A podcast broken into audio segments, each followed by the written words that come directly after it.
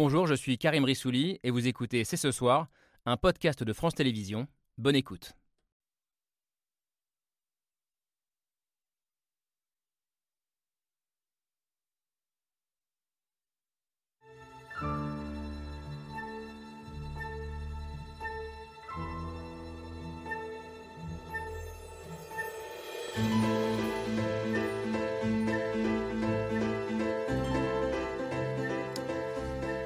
Bonsoir à toutes et à tous, soyez les bienvenus sur le plateau de C'est ce soir. Qui aurait pu imaginer le 16 septembre dernier, après la mort de la jeune Massa Amini pour un voile mal ajusté, que nous serions encore là ce soir pour débattre de la situation en Iran? On ne sait toujours pas s'il s'agit d'une révolte, d'une révolution, mais ce qui est certain, c'est que le mouvement de protestation contre le régime des Mollahs ne faiblit pas. Et nous nous retrouvons ce soir après trois jours de grève générale, nouvelle étape de ce soulèvement qui dure déjà depuis 82 jours. Alors où s'arrêtera cet automne iranien, entre guillemets, la répression de plus en plus sanglante.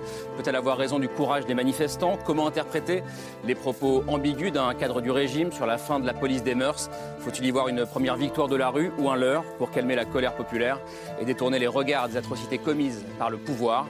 Femme, vie, liberté, c'est ce soir, c'est parti. C'est parti avec Camille ce soir. Camille Diao, bonsoir. Euh, nous avons attendu donc ce, mercredi soir pour euh, consacrer une émission à la situation en Iran parce que nous arrivons donc au terme de ces trois jours d'appel à la grève générale. Euh, nouvelle étape dans le bras de fer qui oppose le régime aux manifestants. un moment décisif, un moment de vérité selon vous, David Rigoleros. Bonsoir. bonsoir. Soyez le bienvenu. Merci d'être avec nous, chercheur associé à l'IRIS, l'Institut des relations internationales et stratégiques, et rédacteur en chef de la revue Orient Stratégique. bonsoir Armin Arifi, soyez le bienvenu bonsoir. également. C'est la troisième émission que nous consacrons euh, sur le, sujet depuis le, 16 euh, septembre, début du mouvement. À chaque fois, on s'est posé la question ensemble, euh, cette révolte va-t-elle tenir dans la durée? Visiblement, la réponse est oui. Euh, ce soir, ça tient. Vous êtes grand reporter au point, euh, ancien correspondant à Téhéran, vous avez vécu à, plusieurs reprises, et notamment avec votre compte Twitter très actif depuis le début, vous êtes une sorte de fenêtre sur ce, qui se passe en Iran. Vous aussi, Mariam Pirzadeh, vous êtes une fenêtre pour nous. Bonsoir. Vous nous aidez à mieux comprendre ce qui se joue là-bas. Rédactrice en chef pour France 24, ancienne correspondante également en Iran, vous avez passé cinq ans. Et comme Armina Refi d'ailleurs, vous avez très vite réagi ces derniers jours après euh, l'annonce de la suppression de la police des mœurs, qui a selon vous un seul objectif, euh, détourner le regard des atrocités commises par le pouvoir. Euh, ces atrocités, ce labyrinthe de la répression, je vous regarde Jean-Pierre Perrin, donc torture, viol, disparition forcée, c'est le sujet de votre dernier article pour Mediapart. Bonsoir, merci d'être là. Merci. vous nous emmenez notamment dans une prison tristement célèbre en Iran, la prison d'Evin à Téhéran. Vous êtes romancier, journaliste, spécialiste du Proche et du Moyen-Orient et vous connaissez très très bien l'Iran, et ce depuis longtemps. Une répression euh, brutale et généralisée sur laquelle vous enquêtez, vous, euh, Shirin Ardakani. Bonsoir. Vous êtes avocate franco-iranienne euh, à l'initiative d'un collectif de juristes qui répertorie, qui documente tous les crimes menés par le régime iranien depuis le début de la révolte. C'est un travail titanesque, j'imagine, indispensable aussi, pour peut-être un jour traduire les coupables devant les tribunaux. Enfin, on est très heureux d'avoir avec nous Mina Cavani. Bonsoir. Bonsoir. Soyez la bienvenue. Merci d'avoir accepté cette invitation. Euh, vous qui avez subi la foudre du régime iranien il y a quelques années, euh, vous êtes comédienne iranienne, désormais française après un exil forcé. Euh, vous êtes interdite de territoire en, Iran depuis huit ans maintenant et, et, un film dans lequel vous apparaissiez dénudée, entre guillemets, ce qui vous a valu d'être considérée comme une actrice pornographique par le régime. vous êtes à l'affiche en ce moment d'un film qui s'appelle Aucun ours, prix spécial du jury euh, à Venise, film réalisé par le cinéaste Jafar Panahi, lui-même emprisonné par le régime depuis cinq mois maintenant dans la fameuse prison d'Evin, euh, dont on va parler euh, ce soir. Merci à tous les six d'être là ce soir. Le débat s'ouvre avec le billet de Pierre Michel.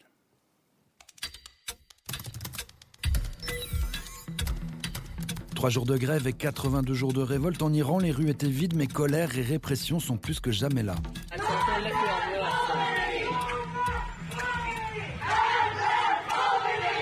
Avant les cris, le silence et des rues désertes, des rideaux de magasins fermés à Razvin, Sandaj, Aboroujd, dans le bazar historique d'Ispahan, et même dans la localité de Romein, la ville d'origine de l'ayatollah Khomeini. La nuit à Téhéran, on brûle le drapeau de la République islamique.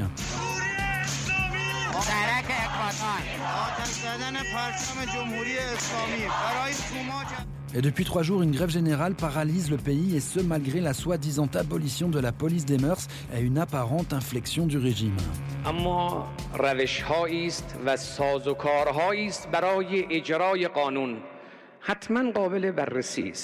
Car depuis la mort de Massa Amini, la répression ne faiblit pas. Des milliers de personnes interpellées, 450 morts, dont une soixantaine d'enfants.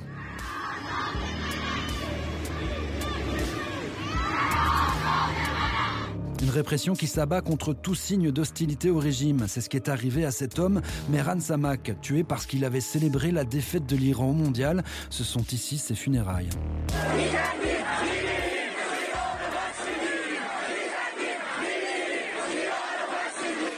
Malgré cela, malgré le danger, aujourd'hui, les étudiants iraniens continuaient à manifester.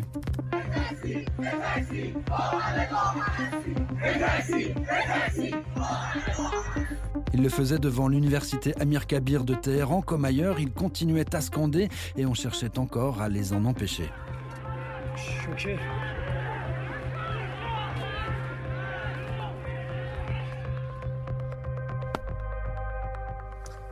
Alors, je commence avec vous, euh, Marianne Pirzadeh. On disait que ces trois jours de grève générale euh, seraient un test à la fois pour le régime et pour les manifestants. Euh, qu'est-ce qu'on peut dire ce soir? Est-ce que l'un des deux camps, entre guillemets, sort gagnant de ces trois jours, selon vous? En tout cas, ça montre la très forte euh, détermination des, manifestants. Et, aujourd'hui était une journée très importante parce que c'était la journée nationale de l'étudiant, donc une très forte mobilisation euh, des étudiants. On parlait de l'université d'Amir Kabir. Moi, j'étais en contact euh, hier avec un, étudiant qui m'a dit ne m'écris pas aujourd'hui parce que je vais aller manifester.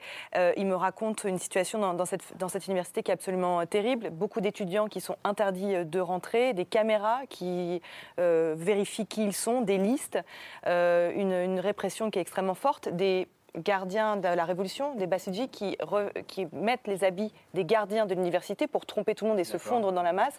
Il me dit, on se fait attaquer à coups coup de gaz lacrymogène, à coups de balles, il tire sur nous. Et lui, il me dit, on est, euh, les étudiants sont une partie très importante de cette révolution et c'est grâce aux étudiants qu'on va gagner cette révolution. Donc c'était une journée importante, mais effectivement, ces images de bazar fermés, de commerçants euh, qui, qui, ont préféré euh, fermer le rideau, c'est une image très forte. Ça veut dire que c'est une opposition, c'est aussi un soutien à, ce mouvement. Donc forcément, ces images, elles ont été relayées dans, le monde entier. on a vu quelques villes, mais ça, a touché de très grandes villes en Iran et de nombreuses villes. Et ah. au-delà de ça, excusez-moi, je rajoute quelque chose, il y avait aussi un appel pour ne pas faire de transactions bancaires, ne pas mettre d'essence dans la voiture, pour bloquer totalement euh, les, flux euh, financiers, pour bloquer l'économie et toucher euh, le régime. L'économie comme une arme de, de, plus de, la part des manifestants. Armin Arifi, vous avez relayé pas mal de vidéos aussi de ces, de ces commerces fermés. Est-ce que on peut conclure ce soir que le mouvement s'est élargi, ce qui était quand même l'objectif hein, de cette grève générale, ou pas? Euh, élargi, je ne sais pas. Il y avait déjà des grèves euh, qui dans, telle ou telle ville au cours des deux derniers mois et, demi qu'on avait constaté, qui avaient été respectées. Euh, ce qui est intéressant, c'est qu'il s'agissait de trois journées de mobilisation nationale. Et ce que l'on constate aujourd'hui, c'est que le mouvement a été massivement suivi et il a été extrêmement discipliné. Quand on regarde les vidéos qui nous proviennent d'Iran, on peut reconstituer la carte de l'Iran et de ses plus grandes villes, y compris de régions plus, reculées. Donc manifestement, c'est un mouvement qui persiste, qui s'amplifie et qui réussit à s'organiser. Sans leader, on le rappelle. Sans leader, mais avec des collectifs, des collectifs locaux qui fonctionnent par ville. On en a une trentaine qui ont appelé justement, qui ont lancé, euh, publié des communiqués appelant à cette grève nationale. L'un d'entre eux, le plus connu étant euh, celui que l'on appelle les jeunes de Téhéran, Javonan et Téhéran, mais on a la même chose à Ardabil, à Ispahan, hmm. euh, nord-est à Machad, euh, sud-est Kerman, dans le sud à Arvoz. Donc on a tout le pays, toute cette jeunesse, mais également des personnes plus âgées, des commerçants, poumons économiques du pays, qui a suivi ce mouvement. Et ce n'était pas une surprise, car d'après les statistiques réalisées par le régime, qui ont été euh, diffusés récemment dans le cadre de la piraterie. Mmh, qui ont été hackés, ouais. Du le hacking justement du site de Farce News qui appartient au Gardien de la Révolution, donc une des principales agences de presse euh, du pouvoir. 87% euh, des Iraniens sont favorables aux revendications des manifestants. Ce sont les chiffres, ce sont les chiffres du régime. Ce sont les chiffres du régime qui, ne, bien sûr, ne diffusent hmm. pas, mais connaissent entre eux. Ils connaissent l'ampleur de ce mouvement que l'on constate encore aujourd'hui avec euh, ces images qui nous parviennent de tout l'Iran. Jean-Pierre Perrin, un mouvement qui s'élargit, qui se nationalise, vous êtes d'accord avec ça? En, préparant l'émission, vous nous disiez, c'est aussi un mouvement en circuit fermé. Euh, oui, ça reste encore un, mouvement en circuit fermé, même si effectivement il cherche des ouvertures. Alors apparemment, il en a trouvé. Euh, simplement, il y a des régions dont on ne sait absolument rien. Les régions du Nord, le Guilan, le Mazanderan, tout ça, où traditionnellement il y a une opposition très forte, on a très peu d'images et on a l'impression que la répression est moins forte alors qu'il doit y avoir davantage d'activités normalement. Euh, ce qui pose la question, est-ce que là-bas, le régime déjà freine pour user de la répression Je n'ai pas la réponse, mais je pose simplement la question. Vous connaissez bien l'Iran depuis très longtemps, euh, vous toutes et tous d'ailleurs, mais vous êtes surpris qu'on en, soit encore là, que ce soit encore si présent 82 jours après le, le début du mouvement Je crois que, enfin, dès le début, j'ai parlé de guerre d'usure. Mm. Je pense que nous sommes dans une guerre d'usure. On ne sait pas quand est-ce qu'elle va se terminer, mais on sait déjà, et ça fait déjà euh, euh, trois mois, euh, qu'elle elle, dure déjà, elle va continuer à durer parce qu'on ne voit ni d'un côté ni de l'autre des signes qui pourraient montrer un apaisement. Mm. Aujourd'hui, ce qui est intéressant aussi, c'est que l'ancien président Ratami s'est exprimé et quand même, c'est pas un type très courageux. Hein. Il a laissé euh, écraser la révolte des étudiants en 1999. Il n'a rien fait. Et là, aujourd'hui, il a fait une déclaration qui tranche un petit peu avec sa modération. Qu'est-ce qu'il a dit aujourd'hui? Comment? Qu'est-ce qu'il a dit aujourd'hui? Il a dit, il a dit, il va falloir entendre les étudiants. Il va falloir euh, tout ce qu'ils disent, c'est pas forcément euh, condamnable. Et il a même dit que femme liberté, femme vie liberté, c'était un beau slogan. Voilà. Donc c'est assez étonnant de sa part, mais mais mais mais ça, ça, alors il ne représente plus grand chose. Hein, il ne représente même quasiment rien, mais c'est quand même une voix. Voilà. Il était président pendant deux mandats. Une guerre d'usure, euh, vous êtes d'accord avec ça, Chirine Ardakani? Alors oui, tout à fait. Euh, moi, pour rebondir sur euh, deux interventions, celle de M. Arefi qui parlait d'un mouvement qui se doit d'être plus discipliné, ou en tout cas qui est, qui est plus discipliné. Moi, je pense qu'il est plus discipliné aussi parce que il est contraint et forcé de se discipliner, parce que c'est plus dangereux aussi, peut-être pour les manifestants, d'être en ordre dispersé, d'aller dans la rue, parce que la répression en face s'accentue, et donc on se doit de se discipliner, c'est-à-dire de prendre nos précautions.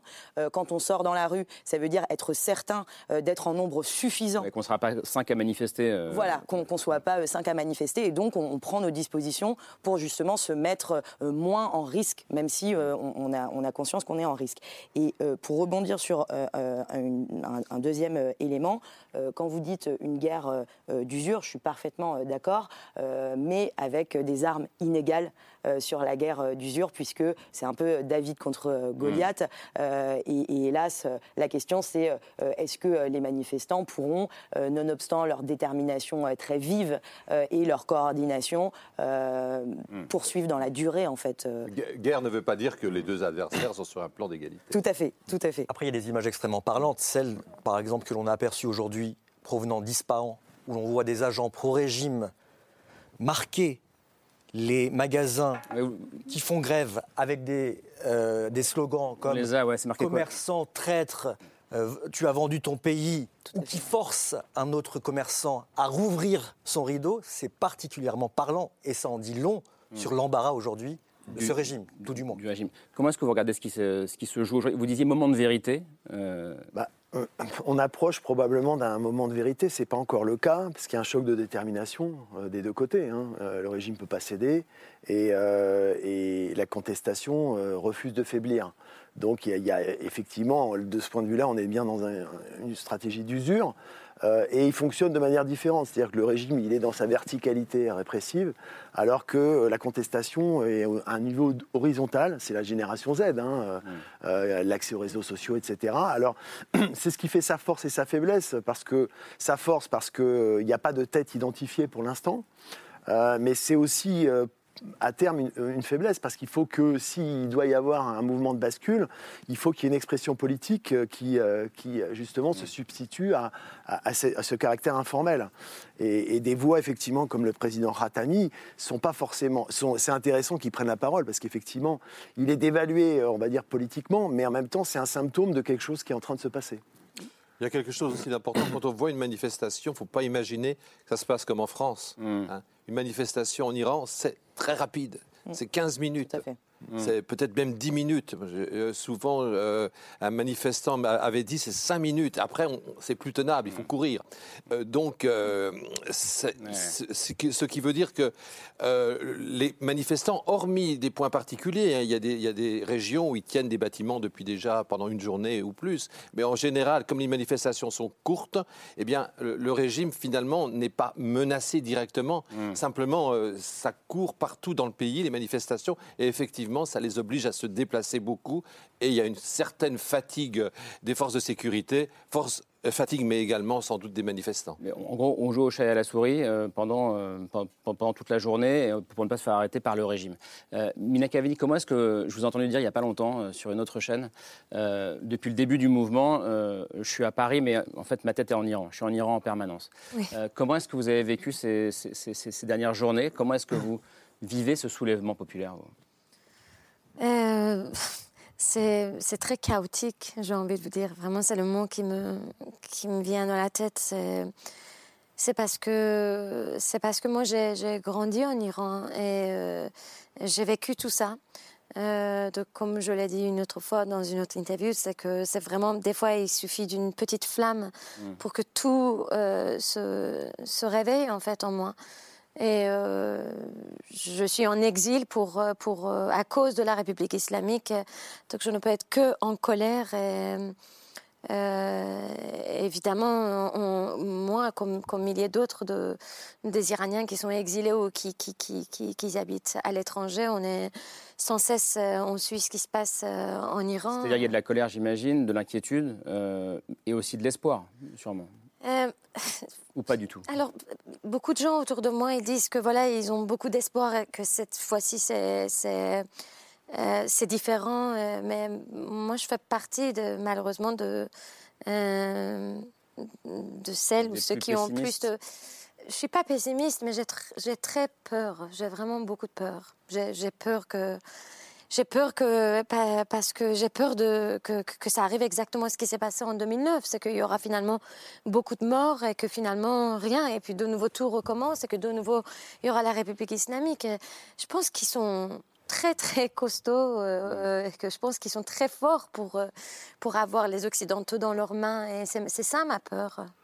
C'est encore possible que rien ne change euh, que- ou, ou que ce soit pire qu'avant, euh, Madame Pirzadeh Ou, ou est-ce que le mouvement est allé trop loin aujourd'hui pour qu'il y ait un total retour en arrière mais...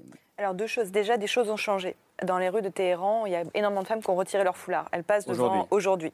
Euh, malheureusement, on ne peut pas aller en Iran, on ne peut pas voir. euh, mais moi, je reçois énormément de, de photos. de- des, des- des Iraniens avec qui je suis en contact euh, quotidien me disent ça, me disent mais c'est incroyable. Vraiment, on, on passe devant la police, euh, on ne se fait pas arrêter. Donc déjà, quelque chose a changé. Quelque la peur aussi on- a, changé de camp. Moi, je sens une très La très peur a changé de camp, vraiment. je, je sens une grande détermination de la part de cette jeunesse qui va aller jusqu'au bout. Moi, ils me disent, c'est impossible qu'on recule. Parce que si on recule, ça va être, c'est fini pour nous. C'est fini, donc il faut qu'on aille au bout de ce mouvement. Et ils me disent cette phrase terrible on n'a pas peur de mourir, on a peur d'être arrêté. Donc, c'est-à-dire qu'ils peuvent, ils sont capables de mettre leur vie en jeu, euh, en danger, pour que ce régime parte. Moi, je pense qu'on a atteint un point de non-retour, ça c'est une évidence. Déjà, quand on brûle la maison natale de Khomeini euh, à Khomeini, lorsqu'on brûle les portraits du guide suprême euh, euh, l'ayatollah Khamenei et le fondateur de la République islamique, qui sont deux personnages intouchables en Iran. Je veux dire, vous n'avez le droit de rien dire sur eux. Lorsque vous voyez ces, ces- ces écolières qui ont 14, 15, 16 ans, qui retirent les portraits de ces deux personnages pour mettre les photos de, de- de- de leurs, euh, des victimes, qui font des doigts d'honneur, c'est c'est jamais vu. Donc ce mouvement est inédit et moi je pense qu'on ne pourra pas reculer, ils ne reculeront pas en tout cas, et même si la répression est là, euh, il va aller jusqu'au bout. Et il y aura d'autres mouvements peut-être, il va, il va durer ce mouvement, ça Ouais, c'est c'est sûr, sûr. parce que la détermination, elle est là, et ils veulent en, en- en découdre. Et le régime sait très bien qu'une très grande majorité d'Iraniens ne veut plus de lui euh, au pouvoir. Ça ne vous convainc pas Ah si si, moi, je j'ai pas dit que j'ai pas dit que euh, je suis persuadée que ça va continuer, je suis persuadée que ça va pas s'arrêter, mais j'ai- beaucoup peur de, de- des morts. En fait, tous les jours, j'ouvre euh, les réseaux sociaux et je vois que que les, les mauvaises nouvelles.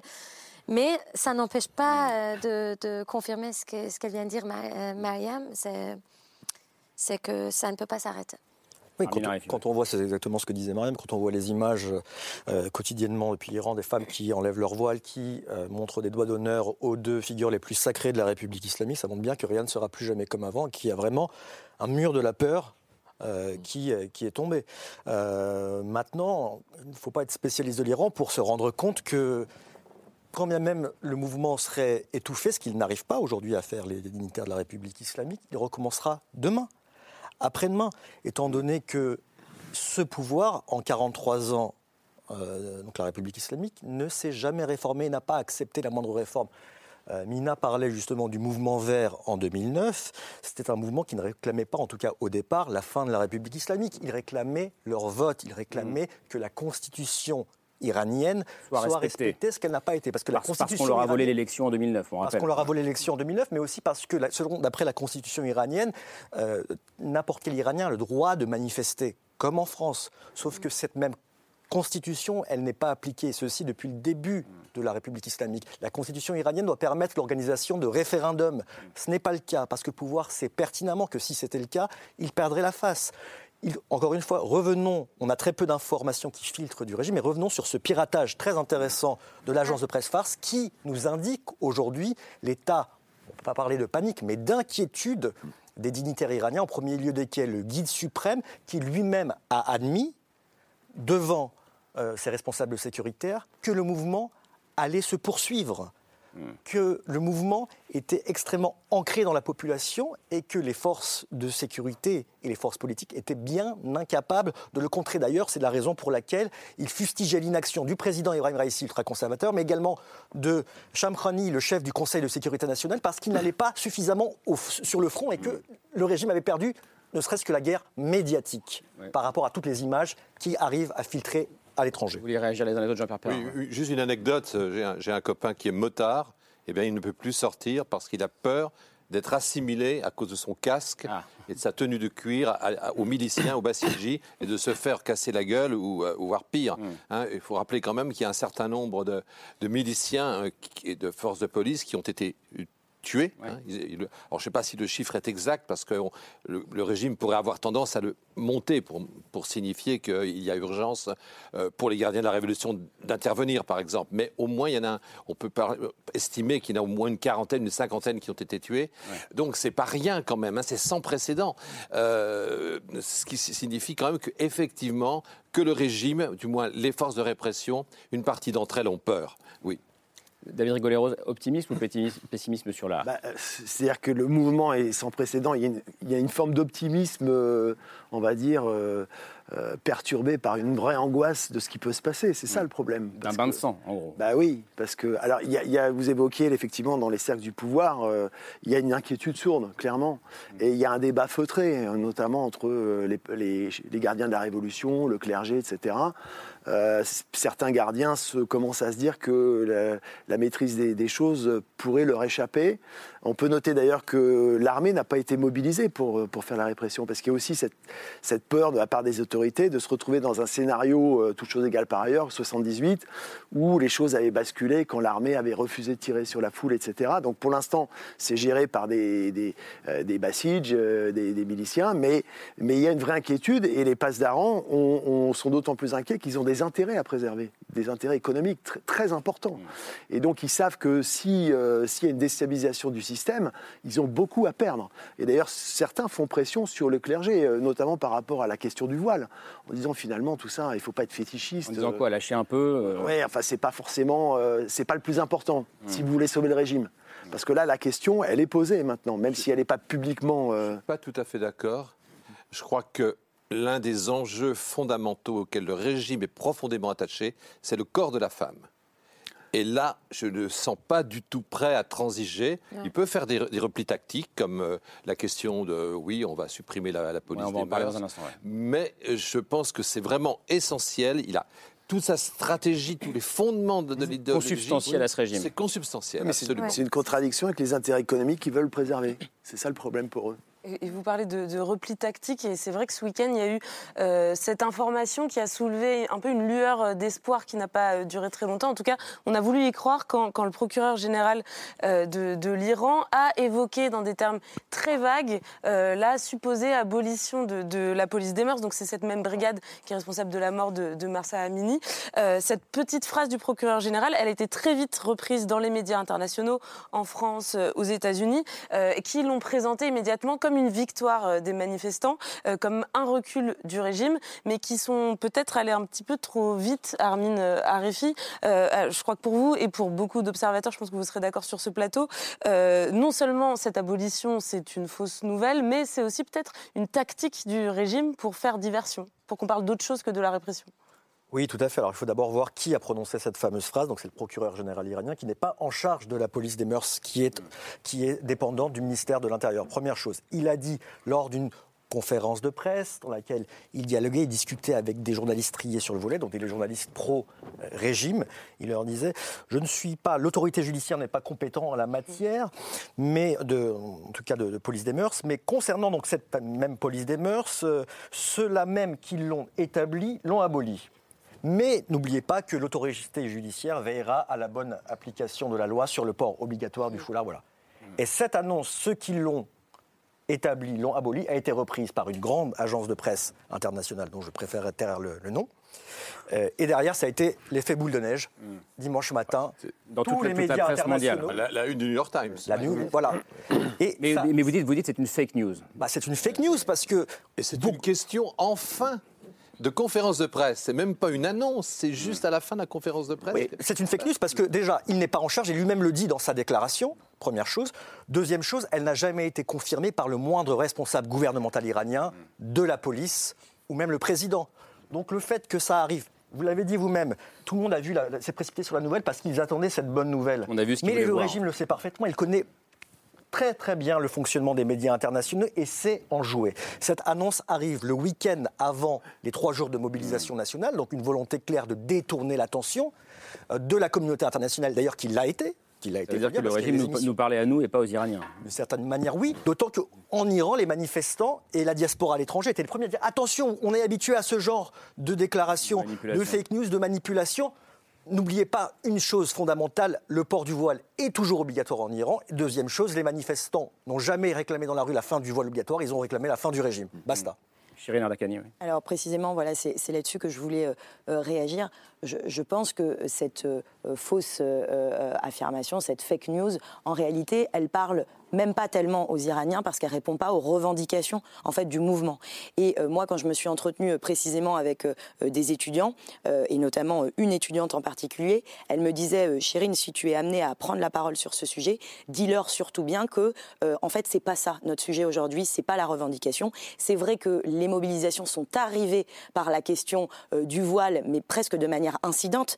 mais aujourd'hui, la revendication c'est la fin du régime, la fin d'un régime théocratique c'est-à-dire que se pose vraiment la question, mais théorisée, de la fin euh, du religieux euh, euh, et de son immixtion dans les lois civiles, et de l'organisation d'un système aujourd'hui qui est considéré comme étant mafieux en responsabilité. Voilà, c'est ça aujourd'hui qui semble se dégager comme étant l'aspiration de ce mouvement, si bien qu'en réalité, même cette fausse déclaration est hors sujet par rapport même au mouvement et ce qui mmh. porte aujourd'hui. Marine Pierre, vous êtes d'accord avec ça? Oui, bien sûr, mais euh, moi je parlais avec des journalistes aussi pour essayer de comprendre. C'est mm. toujours très compliqué de parler avec euh, des Iraniens, hein. c'est avec des messageries cryptées, ils effacent les messages et tout ça. Mais ce qu'ils me disent euh, aussi, c'est qu'il y a d'autres polices qui font ce, sale boulot. En fait, il y a une police qu'on appelle la police Amniati, Amniati, pardon, c'est la police de la sécurité et du comportement, qui elle, par exemple, si une, ils ont été dépêchés cet été parce qu'une femme était mal voilée dans une banque, donc ils ont été appelés par la banque. Donc il y a d'autres polices qui font, qui font, qui font ce, ce travail. Donc il n'y a, pas forcément que ce gage shot, donc la, patrouille de la guidance euh, islamique, qui a été la fameuse police des mœurs, qui a été un peu une soupape en fonction des présidents. Euh, moi qui ai vécu sous Rouhani, Armin aussi est, venu en Iran sous Rouhani, on la voyait assez peu cette police des mœurs. Raisi, lorsqu'il revient, euh, lorsqu'il il, il arrive au pouvoir en juin 2021, il la remet massivement mm. dans, dans, les rues. Donc effectivement, ce n'est pas du tout une revendication, comme le voile, c'est vraiment la fin, anti, la fin de cette théorie théocratie de, de, ce régime que les manifestants demandent. Et c'est vrai que tout le monde s'est engouffré. Et moi, ce qui m'a surpris, c'est que des personnes très avisées ont dit ça y est, c'est la fin du voile, ça y est, les là tremblent. C'est pas du tout ça, en fait. Et c'est vrai qu'on a tous été beaucoup, on se sont engouffrés dans la brèche. Et c'est vrai qu'on parlait justement d'Ebrahim ici. C'est lui qui a décidé d'accroître les, pouvoirs de la police des mœurs et de la remettre au centre du jeu cet été, ce qui a donné lieu à une multiplication d'incidents, y compris le plus tragique, la mort de Massa Amini. Et c'est ce même Raisi qui, le week-end dernier, annonce, euh, grâce à une grande conférence de presse, que les lois en Iran sont immuables. Comprenez, le voile restera obligatoire, mais que l'application euh, des, lois peut changer et donc il pourrait y avoir un peu de souplesse. Donc ça ne manque pas de celle de la part du principal responsable de son retour en force, la police des mœurs, dans les rues euh, du pays. Juste pour être sûr de bien comprendre ce que vous disiez les, uns et les autres, ça veut dire que si demain le régime disait OK, fin de l'imposition du port du voile dans la rue, ça n'arrêterait pas le mouvement. C'est ça Non, ça en réalité. Pas. Et ça n'arrivera pas en plus. Jean-Pierre Perrin. Non, ça n'arrivera pas. Non, non. Et je pense pas. Non, ça, peut agir à la marge, mais pas plus, si, vous voulez. Ce qui est intéressant aussi que pour, pour Raïssi, c'est qu'on a eu l'impression euh, que, comme son, gouvernement commence euh, peu ou prou avec euh, ce qui s'est passé à, la même époque en Afghanistan, on a l'impression qu'il y a eu une talibanisation du régime iranien. C'est-à-dire que non seulement la police des, des mœurs qui a été créé par, sous Ahmadinejad, mais qui avait un peu disparu, qui s'était un peu effacé sous, le mandat de son successeur, eh bien, elle est revenue en force, d'une part. D'autre part, il y a eu tout un, ensemble de lois euh, visant à abaisser l'âge du mariage, visant aussi à, à, réduire un petit peu l'importance sociale de la femme, qui ont été prises, qui ne sont, pas, spectaculaires, mais c'est simplement un travail de fond qu'il avait entrepris. Euh, et, donc, on avait l'impression d'un retour même en arrière. Et qui est déjà, des, des, des féministes iraniennes nous avertissaient déjà au mois de juin, juillet, sur cette talibanisation, c'est pas moi qui ai inventé le mot, mais l'une d'elles. Et, donc, je, crois que ça a aussi joué dans la, dans la montée de la colère. David Rigoleros, est-ce que vous êtes d'accord avec ce qu'il dit Oui, oui. Et, pour reprendre, pour rebondir, euh, pour aller dans le même sens, euh, il y, a, aussi les, le guide suprême hein, euh, au niveau de la contraception, enfin de l'accès des femmes, etc. Il y a aussi un retour en arrière très net, parce que le paradoxe, c'est que la République islamique avait favorisé d'une certaine manière euh, à son corps défendant une, forme de, de, contrôle des naissances qui, euh, qui fait qu'aujourd'hui le, taux de natalité est, l'équivalent d'un pays européen. inférieur à la France. Inférieur à la France. Et donc, et il se trouve que ça devient un problème maintenant parce que c'est un problème en fait par rapport aux autres pays de la région qui ont une natalité très importante. Et donc, il y a eu un retour en arrière et, et des mesures dissuasives pour que les femmes justement n'aient plus accès à ce type de, euh, de, contraception. et ça rejoint tout à fait les mesures relatives au voile, au renforcement euh, de l'appropriation du, corps de la femme, en tout cas de, euh, effectivement de son, de son contrôle. Une des mesures qu'il avait prises, euh, maintenant je m'en souviens, c'est-à-dire d'interdire que les femmes et les hommes aillent se promener ensemble dans les parcs. Mm. évidemment, ça n'a pas été appliqué, mais mm. quand même, la mesure avait été prise. Mais des murs. Des murs. Il voulait, mettre, il voulait ériger des murs pour séparer les femmes des hommes dans les parcs publics. Moi, j'aimerais revenir justement sur la, talibanisation évoquée par euh, M. Perrin, donc, qui est une forme, je crois, d'azadékiane, enfin, qui est la première qui, en France, euh, a parlé de talibanisation. En fait, il faut remonter à une date très importante, juin 2021, l'élection, ou plutôt la nomination de Raisi à la présidence iranienne. les élections en Iran sont déjà filtrées, c'est-à-dire que la majorité des candidats sont éliminés avant même le scrutin, et c'est ensuite un choix qui est offert aux Iraniens entre des candidats sélectionnés par le régime. Au cours des trois dernières décennies, on avait quand même une soupape de liberté entre les réformateurs, qui sont eux favorables à une ouverture de l'Iran. Ils sont tous pour sauver le régime, mais ils veulent ouvrir le, pays à l'intérieur, ouvrir les mœurs, laisser des libertés individuelles et l'ouvrir au reste du monde pour permettre à la population de respirer, si on peut en parler de façon caricaturale, et derrière permettre au régime de subsister, et de l'autre les conservateurs qui restent ancrés sur leurs traditions, sur leurs lois rétrogrades, et qui veulent que le pays soit coupé du reste du monde. Et pendant plusieurs décennies, on a une alternance entre réformateurs et conservateurs à la présidence du pays, en fonction du vote ou non des Iraniens qui votaient massivement à chaque fois pour les réformateurs, pour le président Khatami en 97, puis ensuite euh, qui ne s'abstenait de voter en 2005, Ahmadinejad, le candidat du régime, était élu. À nouveau en 2013, il votait massivement pour Rouhani parce qu'il croyait au changement. Et à chaque fois, ces espoirs de changement ont été déçus. Aucune réforme n'arrivant en Iran parce que le pouvoir en Iran est entre les mains du guide suprême. Ce que je veux dire par là, ce que j'entends, c'est que les réformateurs ont été éliminés, alors qu'ils ne remettaient pas en cause le régime. Ils ont été éliminés du champ politique, si bien qu'aujourd'hui, on n'a que des ultra-conservateurs au Parlement, à la présidence, au sein du pouvoir judiciaire. Donc ce qui est arrivé aujourd'hui, l'absence d'alternative, découle en fait du ça. On a parlé à l'époque d'un État islamique, non plus d'une république islamique, parce que l'aspect républicain populaire a complètement disparu au, détriment, enfin, euh, au, profit d'un État Mais islamique. cette absence d'alternative, cette disparition des réformateurs, même, même dans, la, dans la révolution actuelle, dans, le mouvement actuel, ils ne sont pas présents. On est bien, on est bien pas du tout, ils sont même bien en deçà ça au niveau peut, de leur Ça peut euh, renforcer le pessimisme, de se dire que c'est un, un travail colossal qui attend les Iraniens? Exactement.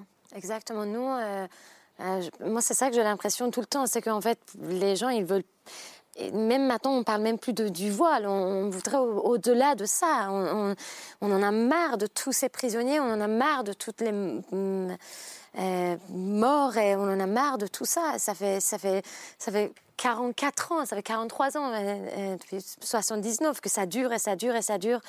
Et on est plusieurs générations euh, qui, ont été victimes de la République islamique. On ne voudrait plus d'eux.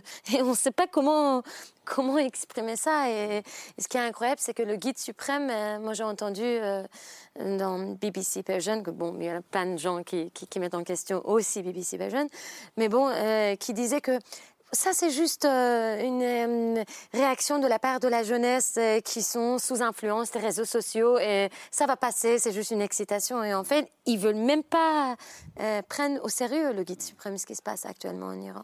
On a parlé de la, contestation, et on l'a entendu, qui ne, qui, ne, qui ne faiblit pas, malgré, on l'a commencé à l'évoquer, une répression très violente euh, du pouvoir, de plus en plus sanglante, un régime de la terreur qui touche euh, tous les milieux, euh, le peuple qui descend manifester dans la rue, les, manifestants, les, étudiants évidemment, aussi les sportifs, les intellectuels, les artistes. et il y a un lieu, je le disais en, sommaire, qui symbolise cette chape de plomb, cette répression, c'est une prison de Téhéran, la prison d'Evin. On en parle juste après l'image du jour signée Hugo Bernard.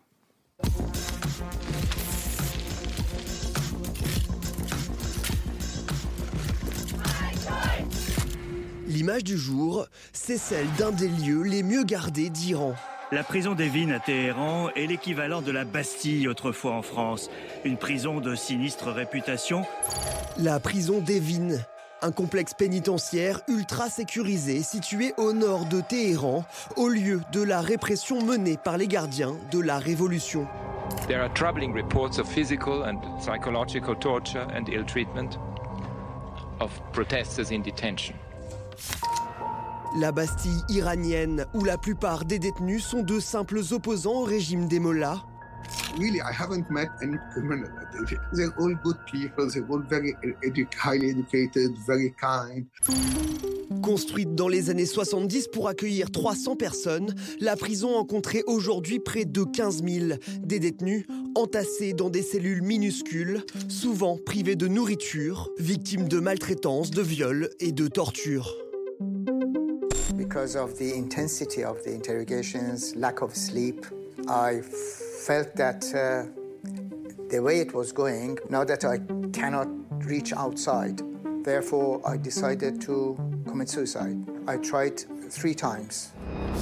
La prison d'Evin est surnommée la plus grande université d'Iran, car elle renferme des intellectuels comme le célèbre cinéaste Jafar Panahi, mais aussi des détenus d'opinion ou des citoyens étrangers.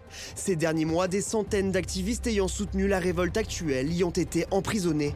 En octobre, des coups de feu et un incendie se sont déclarés dans la prison, faisant au moins 8 morts. Les défenseurs des droits de l'homme ont lancé un appel pour que la communauté internationale agisse. The international community needs to be doing far more to urge the release of these prisoners and hold the leadership accountable, whether that's in an international court. Dans l'image du jour, la prison d'Evin, symbole de la répression menée par le régime iranien.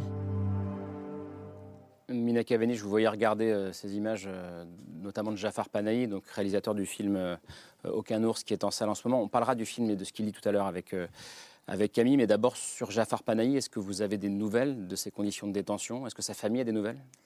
Moi, je suis notamment en contact avec sa femme. et avec lui-même, j'ai malheureusement pu parler peut-être une ou deux fois pendant que j'étais au festival de Venise, Mostra de Venise. Mais, et puis ses enfants qui sont, qui sont en France. sa femme m'a dit une phrase qui m'a énormément troublée quand elle m'a dit ça. Elle m'a dit que je lui, posé je lui ai demandé des nouvelles de Jafar et elle m'a dit Tu sais, Mina, Jafar, déjà même quand, quand elle, était à la maison, euh, au bout de deux heures, il, en avait marre. Il avait besoin de, sortir parce que euh, a besoin toujours de sortir de quatre murs. Il est traumatisé par ça. Et maintenant, il en a marre. Il a, et ça, ça m'a ça m'a énormément troublée parce que voilà, j'ai compris qu'il il, il, n'en peut plus. vivre un enfer là-bas dans cette, euh, il y a depuis cinq mois, hein, depuis le mois de juillet. Euh, cette prison, Jean-Pierre Perrin, cette euh, prison de Devine, elle est emblématique de ce que vous appelez le labyrinthe de la répression en Iran. D'abord, pourquoi un labyrinthe? Parce que les familles se battent pour avoir des nouvelles qu'elles n'en ont pas. Enfin... Parce que d'abord, vous ne savez pas qui a arrêté le manifestant qui est membre de votre famille, souvent. Vous ne savez pas donc où il a été transporté. parce qu'il faut préciser qu'en fonction de qui l'a arrêté, il n'est pas transporté au même endroit.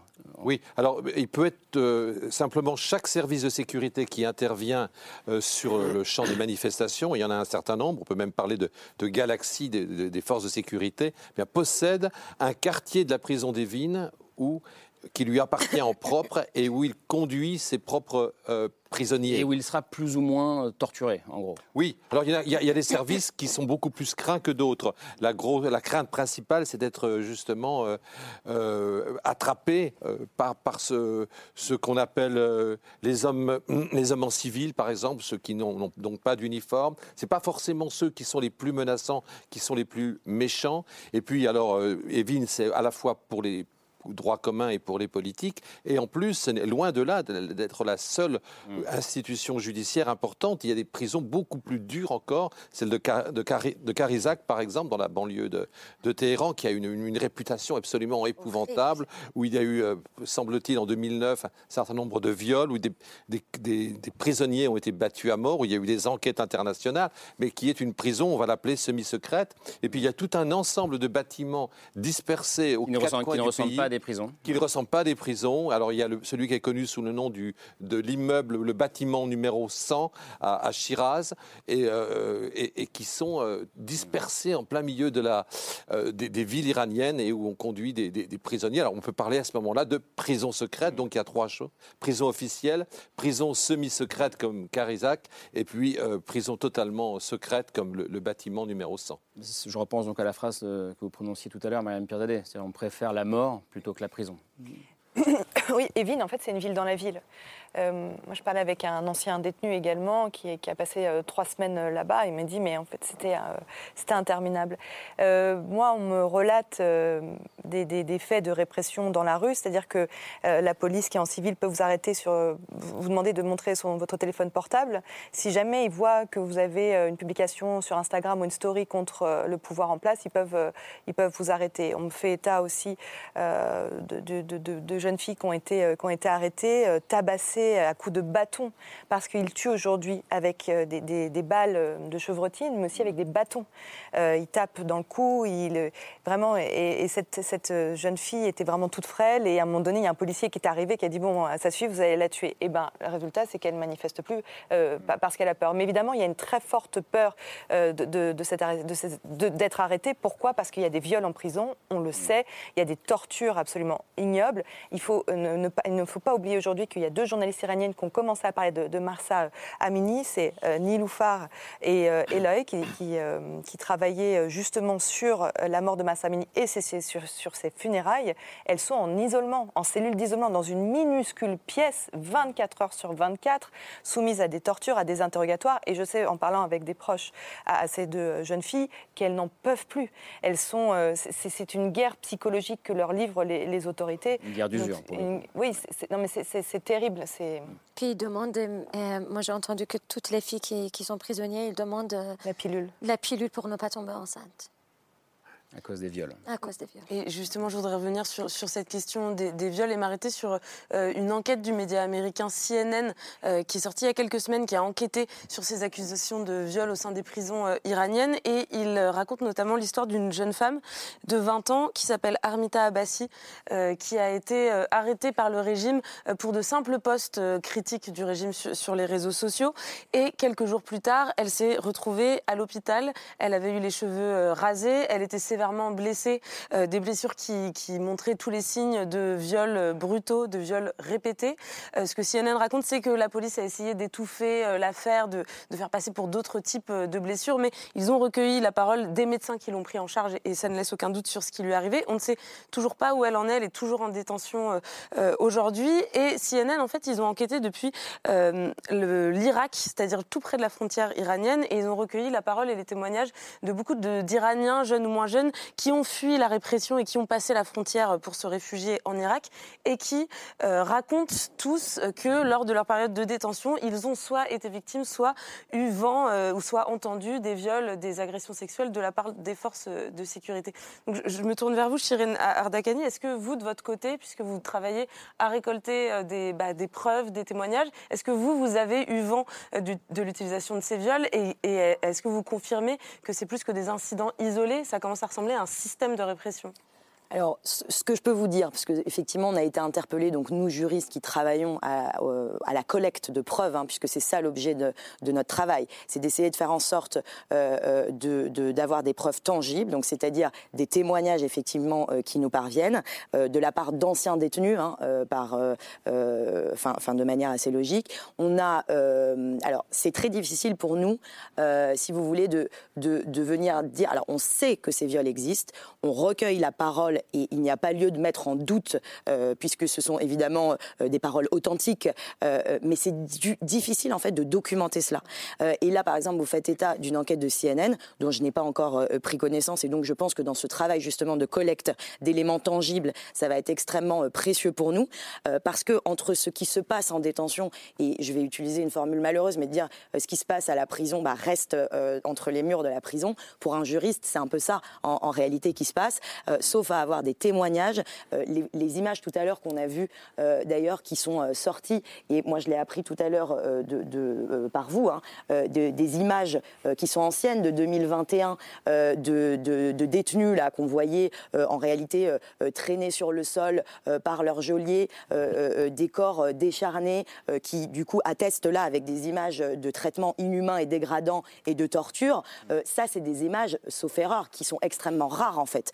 c'est très difficile d'avoir ce genre euh, d'image, de preuves. Mm. Euh, et ça, sauf erreur, ça ne sort euh, qu'exceptionnellement. Et donc, pour pouvoir documenter justement ces exactions commises en détention, sauf à se baser sur myriades de témoignages qui concordent, ces images-là sont, sont, et c'est d'ailleurs c'est pour ça qu'elles sont précieuses, parce que précisément elles, sont rares. Donc c'est difficile pour un juriste, c'est pas impossible néanmoins de, de, le documenter. Je termine juste un point et après je, je redonne la parole.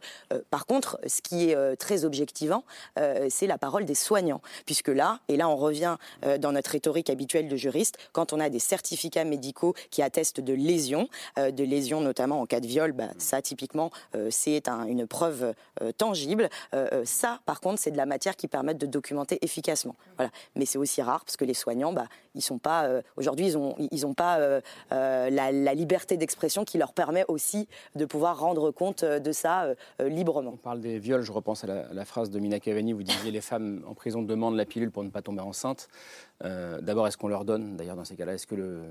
Oui, les, parents ramènent les médicaments à, leur, famille. À, leur famille C'est absolument terrible. Ça raconte quand même que c'est encore une fois, pardon, le corps de la femme qui est au cœur de, oui, oui. De, ce, de cette là, là, aussi, il y a des viols d'hommes. Hein. Oui, il y a des viols d'hommes. Euh, en 2009, euh, un, ancien détenu justement de Carizac est venu me voir avec les radios des tortures et des viols qu'il avait subis. David ça, ça, rappelle, le, hélas, le système syrien. Hein. Oui. Euh, c'est comme par hasard, il y a des liens quand même très proches depuis la guerre civile euh, avec euh, l'intervention iranienne. Donc il y, a, il y, a, effectivement une proximité, on va dire. à la façon dont on casse les son peuple. Dans les méthodes, oui. Et en visant d'ailleurs spécifiquement, effectivement, des tranches d'âge des, des, jeunes filles, etc. Il faut casser psychiquement, physiquement, pour, pour que ça soit, et qu'il y ait un effet boule de neige dans le reste de la société, pour que ça, effectivement, ça soit dissuasif. D'ailleurs, là-dessus, il est intéressant d'avoir l'analyse de diplomates occidentaux, notamment américains, qui sont convaincus que le régime ira jusqu'au bout, un peu à la syrienne, à la Bachar, euh, c'est-à-dire à tuer son propre, propre peuple jusqu'au dernier. En tout cas, ils en sont convaincus. On a parlé des viols de femmes, des viols d'hommes. Il ne faut pas oublier aussi les pressions terribles qui pèsent sur les familles des victimes, des morts, mm. qui, si elles veulent récupérer le corps de leurs défunts, doivent, pour la plupart des cas, accepter la version des autorités. Hmm. Un suicide, un, problème de santé, c'est complètement faux. Certains enfants sont, certains mineurs, certains adolescents sont enterrés dans la nuit, si bien que les familles vont essayer, c'est arrivé il y a une semaine, récupérer le corps de leur fils la nuit pour l'enterrer dans le caveau familial. C'est ça aujourd'hui la réalité euh, de l'Iran. Mais face à cela, on a des manifestations qui se poursuivent.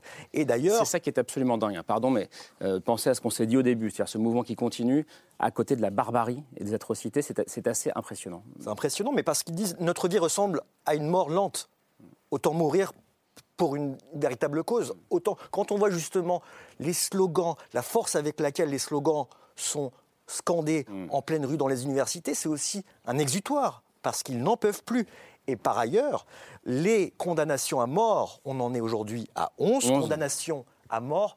80 personnes risquent euh, la peine de capitale, soit pour des accusations de corruption sur, sur terre, ou alors d'inimitié envers Dieu. Ces accusations, la médiatisation de ces accusations et de ces condamnations visent à dissuader les manifestants. Mais on revoit derrière ça des manifestants dans la rue qui clament, qui scandent. Au premier exécuté, ce sera le soulèvement généralisé. Vous, auriez, vous iriez jusqu'à dire que plus le régime tue et plus le régime va tuer, plus le soulèvement prendra de l'ampleur? Oui. Jusqu'à un certain point. Vous dites, vous dites. Ah oui, moi je dis ça. Plus, plus il tue, plus, plus il y aura des. Là, là cette fois-ci, pour le coup, c'est ça qui, comme disait Armin tout à l'heure, c'est ça qui est différent par rapport à ce qui s'est passé en 2009. Hmm. C'est que là, on, voit que plus il tue les gens, plus les gens, hmm. plus les manifestations hum, prennent des ampleurs euh, encore euh, énormes, comme ce qui s'est passé à Berlin il y a à peu près euh, un mois. Oui, c'est une énorme fuite en avant le régime n'a pas de solution. Et jusqu'à un certain point, c'est-à-dire oui, jusqu'à, Enfin, je n'ai pas aucune certitude. Personne n'a de boule de cristal, bien sûr. Hein, euh, mais... simplement, il y a l'exemple de 2019, quand même, où euh, en trois jours, ils ont stoppé le mouvement qui était extrêmement dur, extrêmement violent et qui aussi déferlait sur tout l'Iran. En trois jours, il y a eu, 1600 morts. 1600 morts selon le. mais alors pourquoi s'ils ne le font pas cette fois-ci? Euh, Je crois que c'est d'abord euh, c'était les classes malheureusement les plus laborieuses qui s'étaient révoltées, c'est-à-dire on va l'appeler le lumpen prolétariat, euh, des, gens au chômage, des gens qui avaient des petits boulots, et là-dessus c'était aussi en même temps leur clientèle. Et là, eu, pour eux, ils n'ont eu aucune pitié, mm. sachant que les autres classes sociales iraniennes ne réagiraient pas, et effectivement, elles n'ont pas réagi. Il n'y a pas eu de, réaction des, classes supérieures. Mais là, si jamais les, les d'Aran décident d'intervenir à la chinoise, disons, euh, je fais référence à Tiananmen, euh, je ne suis pas certain que le, mouvement puisse continuer. Encore une fois, c'est un point d'interrogation. On ne sait jamais quand ça bascule vers une vraie révolution, ça c'est certain.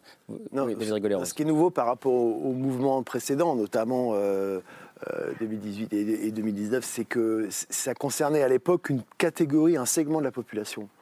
Euh, là, ce qui est inédit, c'est que ça concerne euh, il y avait une onde, une onde de choc sociétal par rapport à la, mort de, de Messa Amini, Amini, et, surtout, c'est la jeunesse. On sait combien dans n'importe quel pays du monde, de toute façon, c'est gérer des manifestations de jeunes, c'est extrêmement difficile une fois qu'ils ont commencé, c'est difficile que, que ça s'arrête de manière euh, euh, maîtrisée. Et, donc, euh, là, ce qui est nouveau, c'est que ça, concerne d'abord les jeunes et que, en fait, c'est un problème sociétal, c'est plus un problème purement social segmentaire. parce que toutes les familles potentiellement peuvent se sentir concernés, y compris d'ailleurs des familles qui n'étaient pas dans une situation de défiance vis-à-vis du, régime iranien, mais qui, quand ils voient tomber euh, des, jeunes filles ou des jeunes, euh, des jeunes hommes, se disent ça pourrait être le leur. Et donc, ça fait douter quand même. Mariam Non, mais il y, a plein de manières de manifester aujourd'hui en Iran. Aller sur le toit de son immeuble, euh, crier à mort euh, le dictateur, aller dans la rue, klaxonner. Même quand vous klaxonnez, vous pouvez vous prendre une balle. On l'a vu, il y a des vidéos qui sont sorties d'Iran où il y a un conducteur, on le tire dans la vitre, il s'écroule. Euh, il est mort, oui, il est mort. C'est arrivé dans, plusieurs villes. Comme je vous disais, ces trois derniers jours, l'ordre avait été donné de ne pas aller, de ne pas faire de transactions bancaires. Il y a aussi des appels à, à sortir son argent de la banque donc chacun essaye comme il peut euh, de contribuer à ce mouvement euh, révolutionnaire et de faire euh, que cette contestation prenne de, l'ampleur. Les commerçants commencent également et, la colère, elle touche vraiment toutes les couches de la société. Et je parle avec des personnes qui me disent on n'a il y a une agrégation des colères, surtout parce que la situation économique est désastreuse. Ils me disent on n'a pas forcément, euh, euh, voilà, on n'est pas dans une situation économique précaire, mais ceux qui sont dans une situation économique précaire, eux, leur esprit est mobilisé pour trouver de l'argent, pour trouver comment nourrir leurs enfants le soir. Donc ils n'ont pas le temps euh, et le temps de cerveau nécessaire pour aller se mobiliser. Mais une fois que toute cette population qui se paupérise jour après jour va sortir dans les rues, là, ça va, ça va gagner encore en ampleur. Camille, puis euh, Armin. Oui, je, je, rebondis sur euh, ce que vous dites, euh, Mariam, quand vous dites c'est une colère qui maintenant est diffuse et s'étend à toutes les couches de la population. moi, je suis avocate et donc je, parle même de corps professionnel parce qu'en réalité, et ce qui me semble assez inédit, même si je suis toujours en difficulté pour ressentir le pouls parce que c'est pas mon métier, mais c'est de dire aujourd'hui ce qui est inédit, c'est par exemple les avocats qui sont constitués. Alors je ne peux pas dire en ordre, puisque ce n'est pas comme euh, des sociétés démocratiques où les avocats ont des barreaux indépendants, euh, puisqu'il y a toujours cette tutelle avec une autorité hiérarchique du ministre de la Justice, qui est évidemment euh, une manière de maintenir en fait sous contrôle les avocats, qui par leur métier sont censés être des objecteurs de conscience et qui sont précisément mobilisés sur les questions des libertés individuelles et collectives. C'est de voir quand même qu'il y a une mobilisation des corps professionnels. Je prends un exemple. Il y a eu une intervention assez incroyable du euh, euh, bâtonnier, euh, si je puis m'exprimer en ces termes, du Kurdistan, qui a fait une intervention très courageuse devant des hauts dignitaires et notamment des représentants de la justice pour exiger la fin de la répression sanglante à l'égard des manifestants. il y a eu également en début de protestation, sauf erreur, un rassemblement important devant le, barreau central de Téhéran des avocats qui a été de manière extrêmement violente euh, réprimés. De la même manière, j'observe qu'il y a également des médecins, qui ont pris euh, la parole. Et c'est ça qui me semble intéressant, c'est que, indépendamment de ça, les corps constitués professionnels semblent s'organiser euh, dans un pays qui, encore une fois, ne permet pas la libre association des, médecins, des avocats. Pas de syndicats. voilà, pas de syndicats. Et, et, ça, ça me semble aussi intéressant, c'est la convergence de ces corps-là qui s'organisent chacun dans leur couloir pour porter des revendications. Il faut, préciser que les médecins stigmatisaient aussi l'utilisation des ambulances par les forces de l'ordre hein, pour s'habiller en, personnel médical et pour, pouvoir emmener justement euh, les, manifestants, euh. les, manifestants qui, étaient ciblés. Donc c'est en passer pour, les ambulances. Euh, on a le discours officiel aujourd'hui en Iran de l'ayatollah Khamenei, le véritable chef de l'État, en disant il s'agit de quatre émeutiers on va renverser la situation euh, en, notre faveur et ça sera terminé.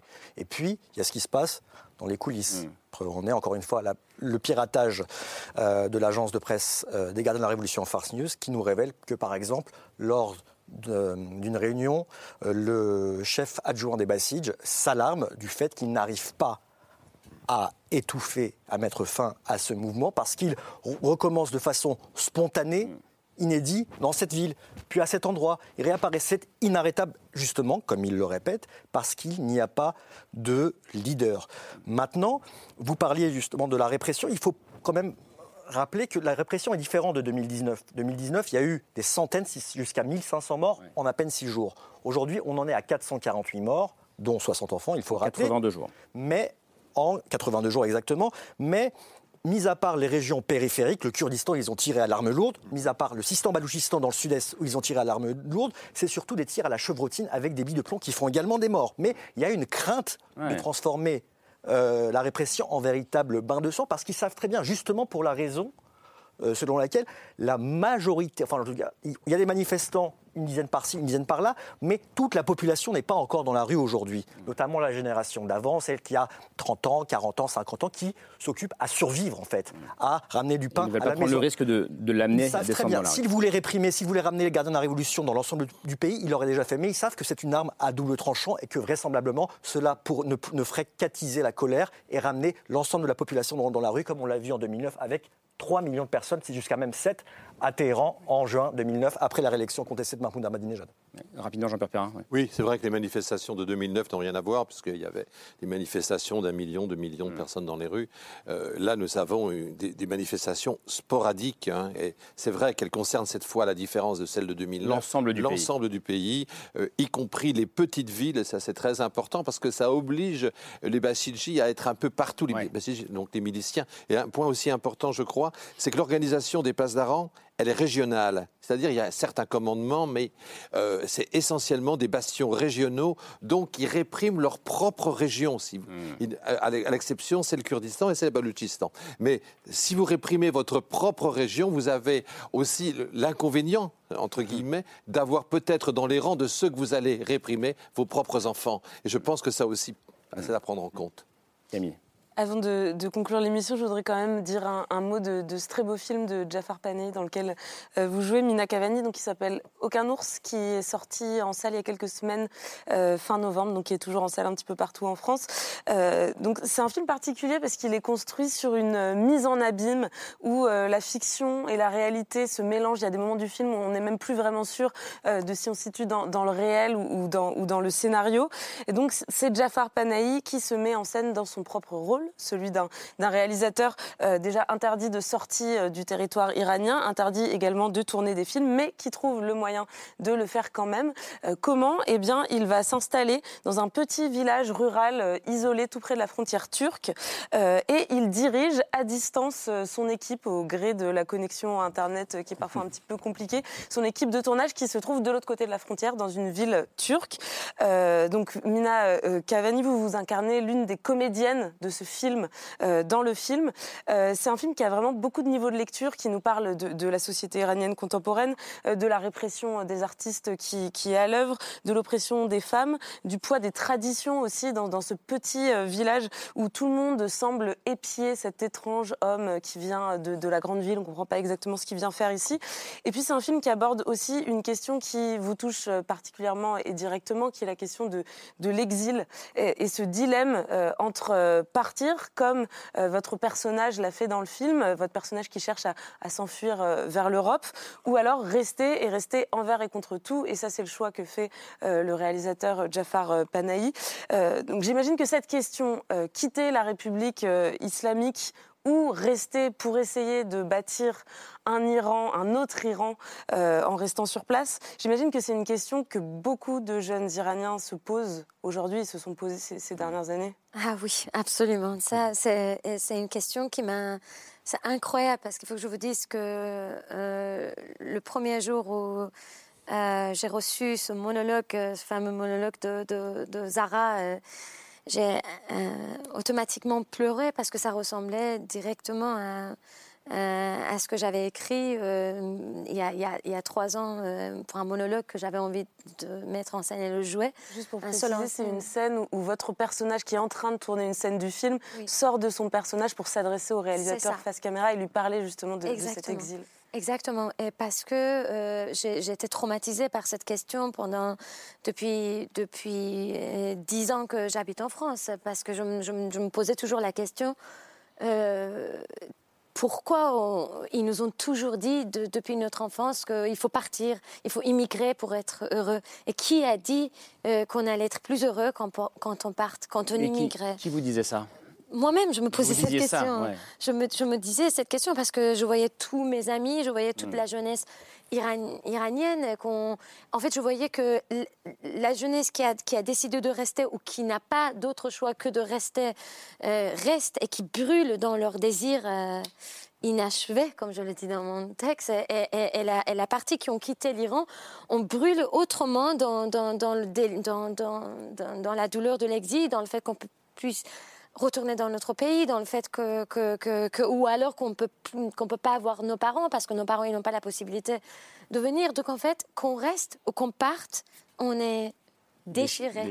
Euh, et, ça, c'est une question qui, qui, qui, qui m'a personnellement vraiment obsédée, même j'ai envie de dire. Et pour revenir au film de, de Jafar Panahi, euh, je, trouve ça extraordinaire de, de pour une fois que quelqu'un met en scène ça, parce que parce qu'enfin on parle de ça, parce qu'enfin on, on, on, montre que voilà, euh, il y, a pas, il y a, il y a la jeunesse, il y a ceux qui restent, qui sont en train de brûler, mais il y a ceux qui sont partis aussi qui sont en train de brûler. Madame je voyais, je voyais assez ému en écoutant. Euh, oui, parce que parce que moi ça me manque. Enfin, ça nous manque tous, mais euh, bien sûr, non, c'est émouvant parce qu'elle me disait juste avant. Non, pardon, je, non, je suis fatiguée. Euh, elle me disait, euh, ce qui me manque, c'est l'odeur de la maison de mes parents. Elle m'a dit ça juste avant l'émission. Et je comprends, parce que moi, c'est les odeurs en Iran qui me manquent. Hum. C'est aussi une inquiétude, une inquiétude pour eux, parce que ce qu'ils font, c'est absolument incroyable. On ne s'en rend pas compte, nous, dans notre société, mais euh, c'est le, destin de Mina, c'est le destin de millions d'Iraniens qui ne peuvent plus retourner, euh, hmm. qui peuvent plus retourner en Iran. Désolée. Mais non, c'est pas grave. ça fait trois mois qu'on est, on est sur, euh, en tension, donc désolée moi. normalement, c'est pas mon rôle d'être ému. Mais mais c'est ça, c'est l'histoire de Mina, c'est l'histoire de millions de personnes. Et hum, c'est une diaspora qui a aussi envie de retourner et de revoir un jour l'Iran. Et j'espère qu'on reverra aussi un jour l'Iran.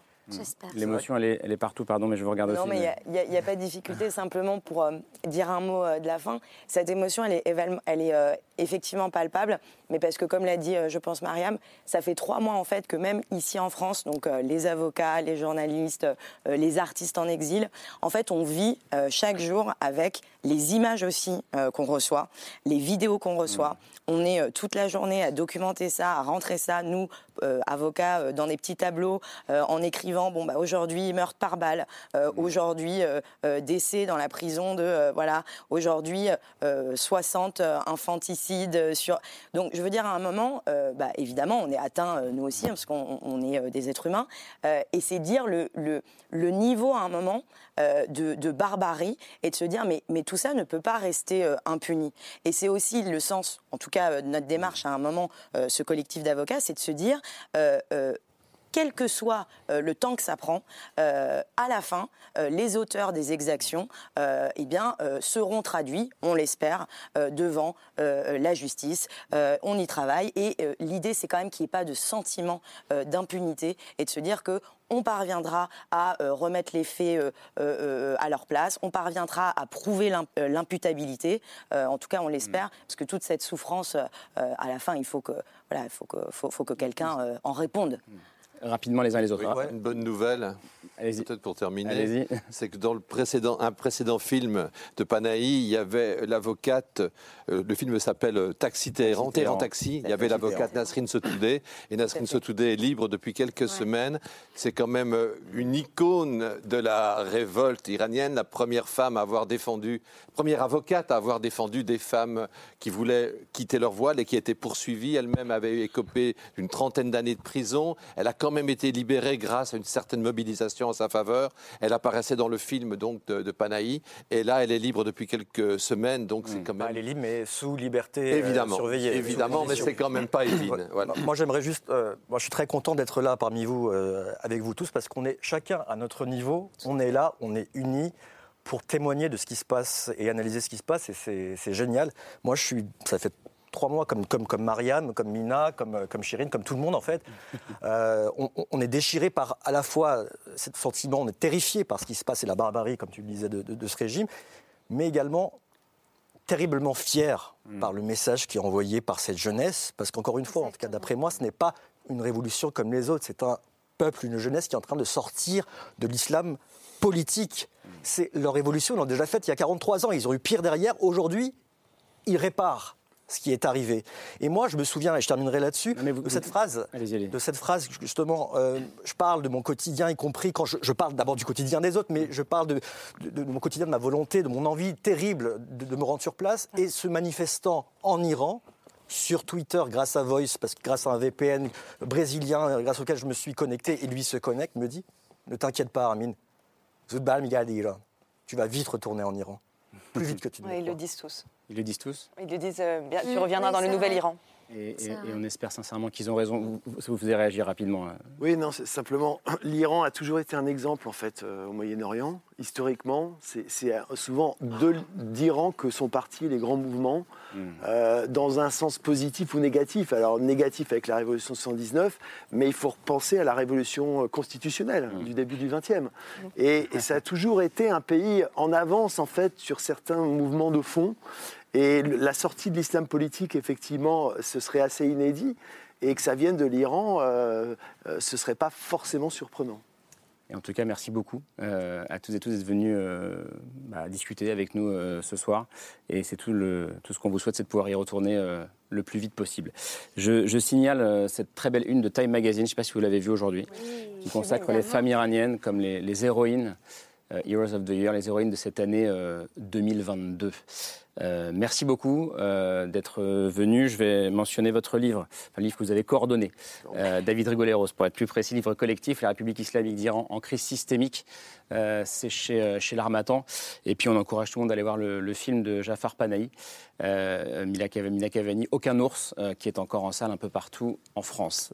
Juste une dernière chose, le point avait déjà désigné les Iraniennes comme des héroïnes il y a deux mois au début de la Voilà, petit, petit il faut le dire. Faut le dire. C'est vrai, c'est vrai. Le point est Time Magazine même combat. Merci beaucoup. Euh, à demain, Camille, et merci. Et ce sera demain autour de 22h50. Merci à vous pour votre fidélité. Ciao.